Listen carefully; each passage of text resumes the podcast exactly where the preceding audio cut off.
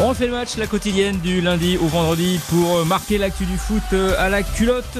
Et aujourd'hui, ben, c'est le grand jour pour les Bleus, enfin un jour important en tout cas, peut-être le jour de, la qualification pour l'Euro qui se tiendra l'été prochain en Allemagne. Les Bleus de Didier Deschamps sont aux, Pays-Bas pour un match qui s'annonce euh, qui s'annonce difficile forcément, c'est pas n'importe qui. On va euh, bah, le, préparer ce match tous ensemble. On le jouera pas, mais on va le préparer avec Nicolas Georgerot qui est en direct d'Amsterdam. Bonjour euh, Nicolas, comment ça va? Salut Florian, tout va bien. En forme? Oui, en forme, en forme, comme les Bleus qui sont arrivés, euh, qui sont arrivés hier, qui ont fait une belle euh, séance euh, d'entraînement dans la Johan Cruyff Arena qui est fermée. il pleut ici là beaucoup pendant tout le séjour entre hier et jusqu'à demain. ils vont pas voir beaucoup le soleil les, les Bleus et il y a pas mal de vent et donc le, toit de l'enceinte a été fermé. D'accord. C'est d'ailleurs c'est assez amusant. Enfin, petit détail technique, mais euh, voilà, ce, ce, genre de stade avec des toits amovibles. Euh, qui décide qu'on ouvre, qu'on ferme? Comment ça se passe? Et quoi, il faut il faut qu'il y ait un taux d'humidité. Euh, comment comment enfin comment quels sont les critères pour décider ça? Bah ça c'est une décision euh, commune à, à l'UEFA, à la fédération qui, qui reçoit, et puis euh, également la, la fédération euh, visiteuse qui est prévenue en fait du comment dire de, cette manipulation et de et de cette décision donc de, de fermer euh, le toit. Euh, par exemple, euh, les Bleus joueront à, à Lille dans quelques jours contre contre l'Écosse. On sait qu'il y a aussi cette possibilité là. On verra suivant suivant le temps qu'il fera dans le Nord. Si jamais le toit est, est, fermé, ça ferait quand même deux matchs d'affilée avec une enceinte à toit fermé. Mais en tout cas, oui, la décision a été prise parce que les ça améliore comme assez de façon assez importante les les, conditions de jeu. Il y a, vraiment beaucoup de vent euh, aujourd'hui. Euh, et puis euh, hier soir, aux alentours de, de 22 heures, il y a eu des, des, trompes d'eau sur Amsterdam.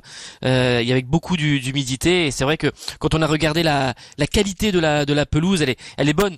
Mais tout ça aurait été un petit peu endommagé. après, pour nous, c'est vrai que ça, ça, va renforcer le plaisir, si j'allais dire, parce que il va y avoir 50 000 supporters. ça va être un bruit incroyable dans cette Arena et avec le toit évidemment tout ça est, est renforcé donc euh, ça promet quand même un, match euh, assez euh, assez inoubliable.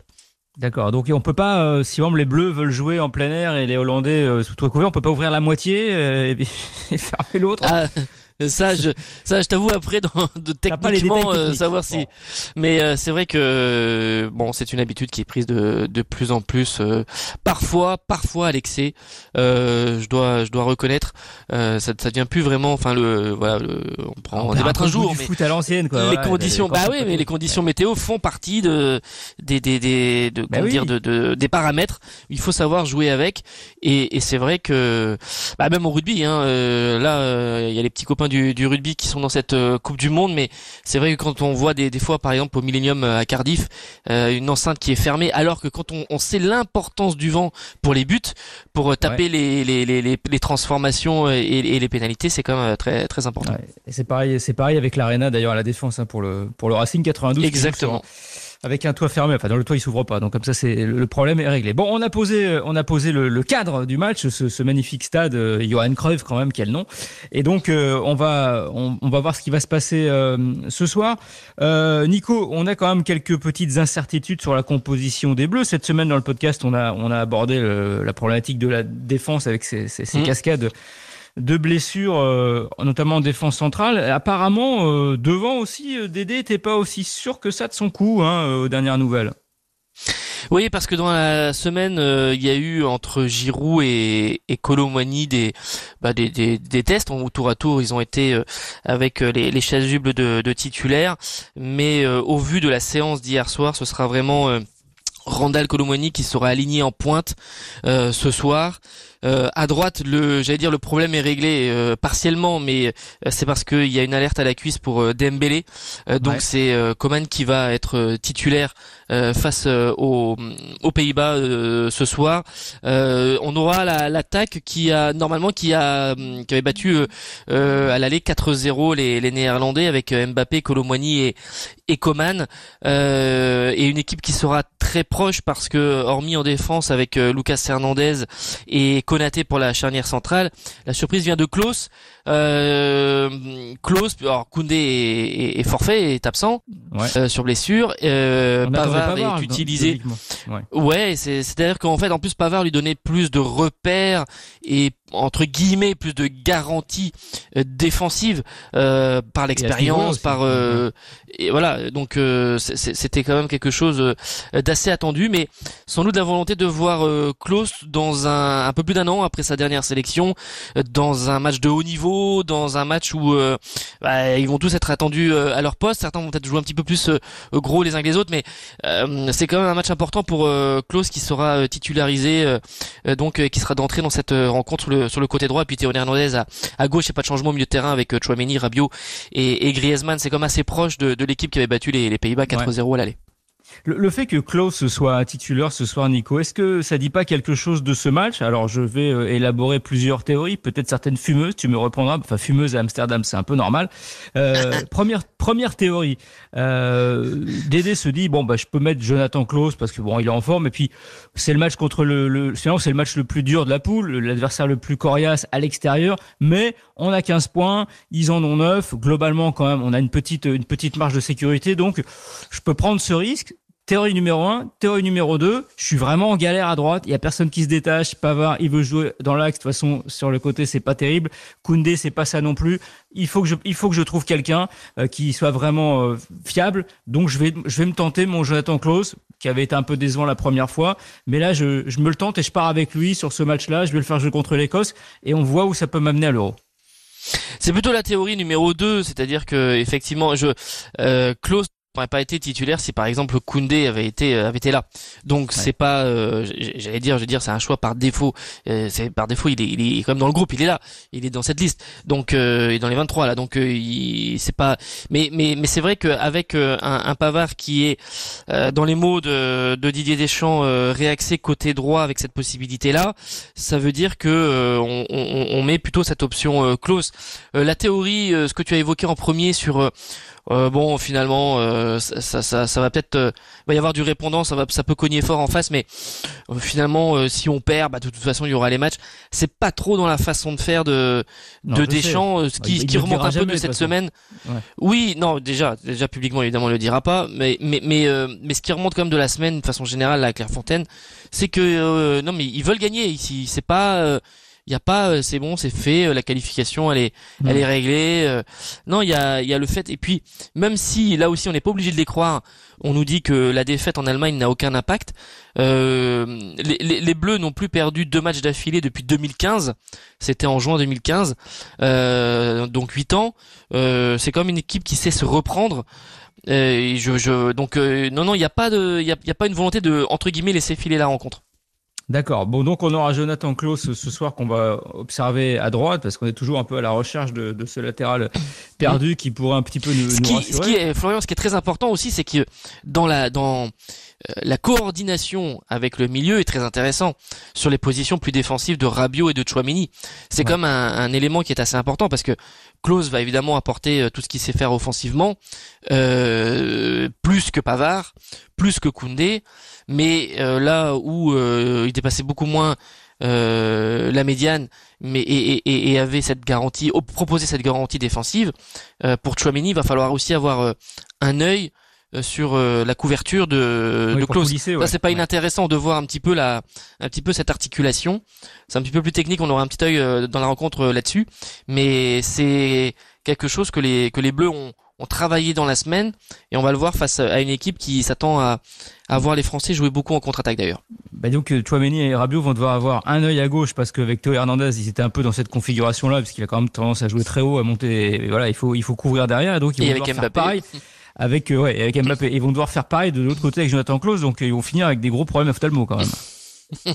oui, et puis ils ont pas mal écopé. C'est vrai que ça peut. Faut, faut, faut voir comment euh, comment euh, cette équipe néerlandaise va va jouer, mais ça peut être le forcément revanchard. De, de, hein, qu'elle s'était prise à l'aile. Bon, il y avait ce, problème de, de, de, virus qui avait mis une bonne partie de l'équipe sur le flanc, mais il est évident que les mm. les Pays-Bas euh, ils sont revanchards. Et puis bon, eux, ils ont vraiment besoin de gagner ce match parce que ils ont un match de moins que les Bleus. Ils ont 9 points. S'ils l'emportent, ils reviennent à, ils reviennent à 12, ils reviennent à 3 points.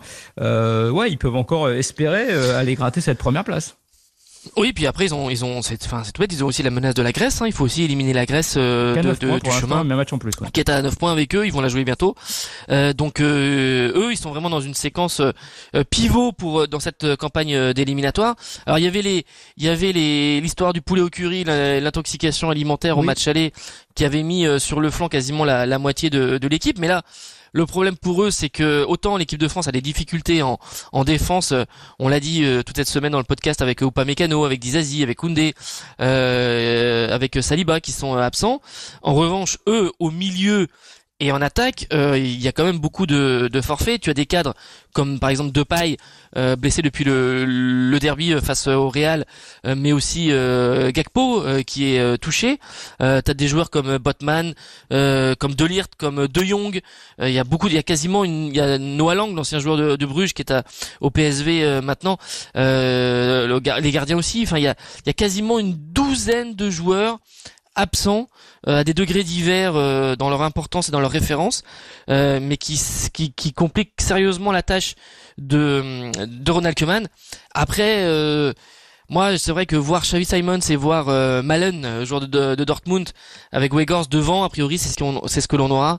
Ça donne, enfin, moi, je trouve que c'est un match qui promet. Ça, ça, ça, me donne envie de voir vraiment cette rencontre ah ce soir. J'ai assez hâte pour tout dire parce que ça, ça va vite, c'est jeune, c'est talentueux. Euh, j'aurais aimé voir euh, évidemment, euh, Gakpo euh, dans une ligne de 2-3 avec là aussi toute sa, sa vitesse, sa fougue et ce qu'il est capable de faire. bon, voilà, mais mais c'est franchement c'est il y a une équipe, il y a un vivier, il y a un réservoir. Ça a peut-être été moins le cas il y a il y a quelques années, mais mais mais ces Pays-Bas là, effectivement, ils sont ils sont revanchards par rapport à ce que tu disais et c'est vrai que ils auront envie de bien faire. Ouais, on va voir. On surveillera effectivement le petit Xavi Simons que qu'on a vu euh, par intermittence euh, au Paris Saint-Germain qui est cette année euh, prêté à Leipzig sans option d'achat qui est censé revenir au Paris Saint-Germain l'année prochaine et qui vraiment est un joueur qui qu'on savait prometteur mais qui, qui tient ses promesses. Ah ben, ce qui pas toujours, ce qui est pas oui, oui, la, ah oui, 3, 3 buts, 4 passes décisives en 7 matchs quand même chez Simon. C'est l'an passé quand il était à, Avec Eindhoven. 19 buts et 8 passes décisives en championnat en 34 matchs. Donc voilà, il a pris son envol. Il, il, a un peu une trajectoire à la Nkunku. Euh, qui était au PSG où euh, la route était barrée, il jouait encore moins parce que euh, voilà, Simon c'était j'allais dire encore moins prometteur à l'époque parisienne, mais Nkunku en partant à l'étranger a explosé. Voilà, exactement. Et, et, et c'est vrai que c'est un peu un parcours similaire avec un joueur qui se révèle à, à l'étranger et qui aujourd'hui est vraiment le, avec Gakpo la, la pépite de devant et qui n'a que 20 ans. Euh, on va euh, revenir sur notre attaque. on va revenir sur notre attaque à nous, euh, Nico. Donc euh, le choix a été fait de privilégier Colomani plutôt que Giroud. Évidemment, deux profils totalement différents. Giroud pèse sur une défense, il peut jouer gardien de but, donc voilà, c'est un, un, profil différent de Colomani. pourquoi ce choix de Deschamps par rapport à cette charnière centrale hollandaise avec Van Dijk qui est plus celui qu'on a connu? C'est l'idée de les perturber au niveau de la vitesse? Oui, parce que euh, je pense que le, le dire le calcul qui est fait, c'est que euh, cette équipe néerlandaise aura peut-être euh, davantage la possession que les Bleus vont peut-être opérer ce que disait Van Dijk hier, sans doute avec des transitions très rapide, euh, beaucoup de contre-attaques et c'est un petit peu ce qu'ils décident en jouant avec euh, Mbappé, Coman et Colomani. Ça donne un petit peu cet, euh, cet aspect-là. c'est pas, on sait très bien que les Néerlandais vont pas jouer avec deux lignes très resserrées à, à 20 mètres de leur but. Ah peut-être quelques séquences de pression, mais c'est tout. Mais mais sinon, ou alors là, on aurait eu un profil comme comme Giroud. Mais sinon, c'est plutôt pour jouer sur des transitions très très rapides et d'accepter peut-être un peu plus une domination territoriale néerlandaise et puis de profiter de, de certains espaces euh, euh, derrière en fait dans le dos de dans le dos de la défense ce qui est pas forcément là où on est le, plus à l'aise. Hein. Quand on est euh, comme ça pressé, acculé, c'est pas, enfin, dans, dans, mes souvenirs, tu le sais mieux que moi, euh, Nico, toi qui suis tous les matchs des Bleus, mais j'ai pas l'impression que ce soit forcément le système qu'on qu'on préfère. Mais bon, on verra. Euh, c'est le, le match qui dictera sa loi. Hein. Ce sera évidemment, comme d'habitude, un rapport de force. Juste un mot, Nico, sur Kylian Mbappé. Évidemment, bon, on sait que cette semaine, il a pas pu s'exprimer devant les journalistes qui étaient venus aussi sans doute en partie pour ça. On attendait enfin que le capitaine parle, puisque depuis depuis le, la reprise, il ne s'était pas exprimé. Il y a eu malheureusement ce, ce, ce décès dans son entourage qui l'a obligé à faire un aller-retour du côté de, de Bondy. Donc il, il, il, a sauté son tour. Il y a eu beaucoup de questions évidemment à Didier Deschamps autour du, du capitaine des Bleus et on l'a senti un peu agacé hier. Oui, alors moi, je, moi je l'ai trouvé euh, moins agacé hier que, que le mois précédent parce que euh, quand on était dans, l'auditorium du Parc des Princes avant de jouer l'Irlande où tout le monde s'attendait à voir euh, Mbappé arriver, c'était le, le début d'année, le début de saison et avec toutes les questions qu'il y avait autour Deschamps était plus agacé et avait été plus ferme dans sa réponse sur le thème de arrêter de penser qu'il y a euh, un seul modèle avec Hugo Loris qui venait comme ça avant. On a droit de, de changer. Il y a un capitaine, il y a un vice-capitaine, etc., Bon, il y avait des éléments de langage, mais il était dans le ton, c'était plus ferme. Là, euh, il, a redit un petit peu en substance, mais euh, un peu moins, un peu moins agacé. en fait, la vérité, c'est que Kylian Mbappé viendra parler une fois que la qualification sera acquise. Euh, je pense, euh, voilà, si les Bleus se, qualifient euh, dès ce soir, par exemple dans le cadre d'un match amical à Lille mardi, c'est un, il, pourrait venir avant s'exprimer. Mais sinon, on ne le verra pas. Il est possible qu'on ne le voit que finalement en novembre, au moment du dernier rassemblement de, de l'année. Euh, je suis pas sûr que ce petit jeu-là euh, continue de, de, de, comment dire, euh, même s'il s'en défend, de, de réjouir euh, Didier Deschamps. Euh, qui aurait aimé que Kylian Mbappé s'exprime dans le cadre du Paris Saint-Germain depuis le début de saison, de façon à évacuer tous ces tous ces problèmes. Mais ils, ils, sont pris un petit peu à leur piège. Euh, maintenant, il faut, ils, disent que effectivement, oui, le modèle doit changer. C'est plus comme avant. On va tourner. Euh, donc un coup c'est Griezmann, là c'est Chouameni. Ce qui montre aussi un petit peu les, les responsabilités données aux uns et, aux autres. Euh, par exemple, Konaté qui est venu il y a deux jours.